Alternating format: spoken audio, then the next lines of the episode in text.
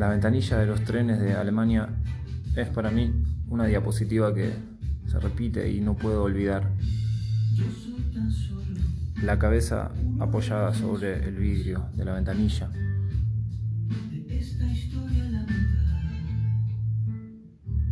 Ritmos, puentes, árboles, estaciones, árboles, estaciones, puentes. Mucha gente en bicicleta. Río, puente, árbol, auto, río, puente, árbol, auto, siempre con algo al lado, una mochila, un libro, un par de ramas que me llevaba para hacer fuego. Los nombres de las estaciones del tren son irreproducibles. No recuerdo uno solo y si lo recuerdo no lo puedo decir. Cinco meses en Hamburgo viví. En alemán puedo decir Hallo, Danke y Bitte. Qué difícil para un latino vivir en Alemania. Me había ido de Melbourne. Totalmente desconcertado, sin saber hacia dónde iba. Los silencios de Eva me volvían loco.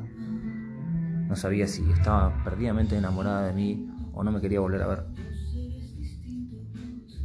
Tenía una campera negra, un pantalón negro, unas zapatillas negras, una mochila negra, una funda de guitarra negra. Parecía mi propia muerte yendo hacia el encuentro del amor. Parecía el amor yendo al encuentro con la muerte. No tengo idea de por qué me metí en ese brete. Nunca lo entendí. Estaba buscando, estaba buceando, no sé. Es magnetismo.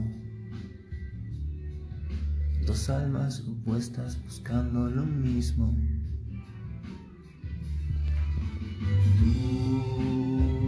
Dulce magnetismo. Dos almas opuestas buscando lo mismo. Drexler sonaba siempre en mis auriculares. Las estaciones tenían nombre de canción. 8 de abril viajé de Sydney a Berlín. Tomé un vuelo de Berlín a Hamburgo. Ella me esperaba en la parada del tren. Miedosa, silenciosa, atareada, expectante. Los besos fueron preciosos. Recorrimos todo Hamburgo en un día y medio. Yo no podía entender por qué tantos planes, tantas cosas. Vamos a cruzar el río, vamos a ver el puerto, vamos a los bares. Bueno, mi cumpleaños llegaba el 10 de abril, pero tanto, tanto barullo, ¿qué está pasando? La madre de Eva, una mujer muy hermosa, Cristina. El padre Cristian, otro maravilloso ser al que había conocido previamente en Tailandia. Y para mí todo estaba tranquilo. Por supuesto tenía mucho temor de estar en otro país, por primera vez en Europa. No, sabía cómo manejar esta, esta, este mm, abanico de, destinos al que podía viajar con tan solo 30 euros. Quería conocerlo todo, pero no tenía trabajo. Y la imagen que quería darle a los padres de Eva eran de un hombre bien plantado, con un trabajo y con una casa en alquiler y, tenía una mochila medio rota y tenía un par de euros en el bolsillo y estaba enamorado de una mujer 11 años más joven. Me pesaba esa mochila, me pesaba esa mochila. Y ella hábil, divertida, hermosa. Y yo miedoso, explorador, fuera de mi tierra, fuera de mis cuadras, de mis esquinas, de mi cervecita, de mi fernet fuera de la ronda, no sabía qué hacer con eso. Y el 9 de abril me voy a dormir, esperando el nuevo día para mi cumpleaños de 31 años, en la cama con ella, su madre, dibujando hasta las 3 de la mañana, tomando café, en el departamento que quedaba a dos cuadras de la estación central de Hamburgo. Hermoso, la calle se llamaba Koppel. Nos fuimos a dormir, tranquilos, no, no tenía mayores expectativas de mi cumpleaños, más bien pasarlo tranquilo con, con ella y su madre y algunos lindos mensajes de WhatsApp. Y dormí, tranquilo, como entregado al buceo de, no saber. Lo que recibe, luego recibe lo que da. Nada es más simple, no hay otra norma. Nada se pierde, todo se transforma. Y me desperté porque sonó el timbre. Y el timbre sonaba fuerte. Y Eva estaba ansiosa. Se movía, como esperando el timbre. La madre de ella contestó, sí, buen día, suba, suba. Unos segundos después se abrió la puerta del departamento y del otro lado estaba mi vieja, mi vieja, mi vieja, mi mamá. La señora que un año y medio antes me había dicho, anda querido, anda, aventura, ve. La misma señora que me había escuchado en el teléfono unas semanas antes contándole que me sentía un poco confundido por mi relación con Eva y que no, no tenía referencias de cómo, de cómo responder a eso. Y ella me había dicho, mira querido, las relaciones de pareja son un pacto y uno, mientras no se salga de ese pacto y no lastime a nadie, puede hacer lo que quiera. Bueno, mi madre. Yo con la cara semidormida, el pelo todo arremolinado, con una niña de 19 años a mi costado y su mamá. Abracé a mi madre, pensando que aún soñaba. Y el mundo se me flipó por un segundo. Nos sentábamos a desayunar, mi vieja sacó de la valija yerba, dulce leche, un mate de regalo para mí, un mate de regalo para la madre de Eva, quesos, cosas, en un pase de manos, una escena de una Alemania aburrida y protocolar se había transformado en una reunión de domingo de barrio Villaluro. Mi estómago subía y bajaba y yo me encontraba arrebatado contra una ventana con un balconcito pequeño atrás mío, rodeado de mi madre, mi suegra y mi novia compartiendo dulce leche y mate y historias sobre las cuadras de sus barrios. Ya los barcos de Hamburgo y sus tremendos, sus tremendas esloras no me parecían tan desafiantes como qué hacer con mi vieja en Alemania sin un mango. Los días venideros fueron turísticos meramente. Conocí Ámsterdam, eh, conocí algunos lugares más. Y con mi vieja, con mi vieja, muy hermoso. Eh, pero me confundí, me confundí mucho porque no sabía si tenía que buscar trabajo, si tenía que volverme a Argentina, si tenía que pelearme con mi vieja o si tenía que explicarle a Eva por qué ella estaba ahí. Lo habían planificado con muy buenas intenciones. Ella, mis hermanas y mi vieja. Y la madre de Eva también. Una situación muy extraña para un viajero, la verdad, de 30 años. Pero a la vez, eh, comprendí, comprendí, visitamos a toda su familia, anduvimos por lugares, comprendí los vínculos eh, entre padres y madres, entre padres e hijos, entre hijastros y hermanastros. Eh, se me abrió un capítulo familiar dentro de mi viaje que, que había estado postergado, digamos, porque estaba lejos de mi familia. Y la verdad que cuando se fue ella, yo empecé a, entender esta sensación de, del ejercicio, de la exploración. de, detenerme a tomar un tren y poder bucear ese momento, poder investigar como una meditación adentro mío qué es la existencia, qué es el tiempo, qué es el dinero, qué es el trabajo, qué es la sexualidad, los géneros. Las imágenes como fotografías se me impregnaban en la iris y podía dibujar escenarios más amplios, podía diseñar mi vida de maneras más coloridas, sin la necesidad de que las cosas me sucedieran, sino en un ritmo, sin las sorpresas, con la planificación. Conseguí una casa muy hermosa, alejada del centro. Había parque todo alrededor y un jardín de infantes. Los niños gritaban a las mañanas y sabía que eran las 8. Después conseguí una bicicleta y andaba por toda la ciudad que tiene bicisendas espectaculares. tac, tac, tac. Llegaba a todos lados en cinco minutos y estaba muy entrenado y me tomaba las noches para elongar y relajarme. Conseguí un trabajo en una parrilla argentina y yo vegetariano. Caí una vez más en la tentación de un pedacito de colita de cuadril uruguaya. El dueño, Carlitos, había nacido a 10 cuadras de mi casa en Villaluro. Y yo jamás lo había visto.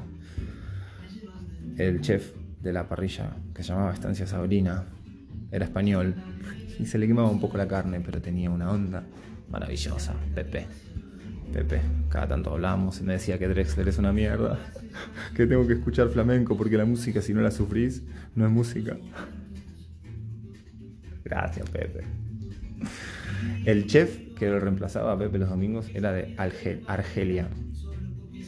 Hakim se llamaba, me ofreció su casa, me esperó con tortilla de papa y vino para que me alquilara la habitación en su casa, pero era, era como mi tío.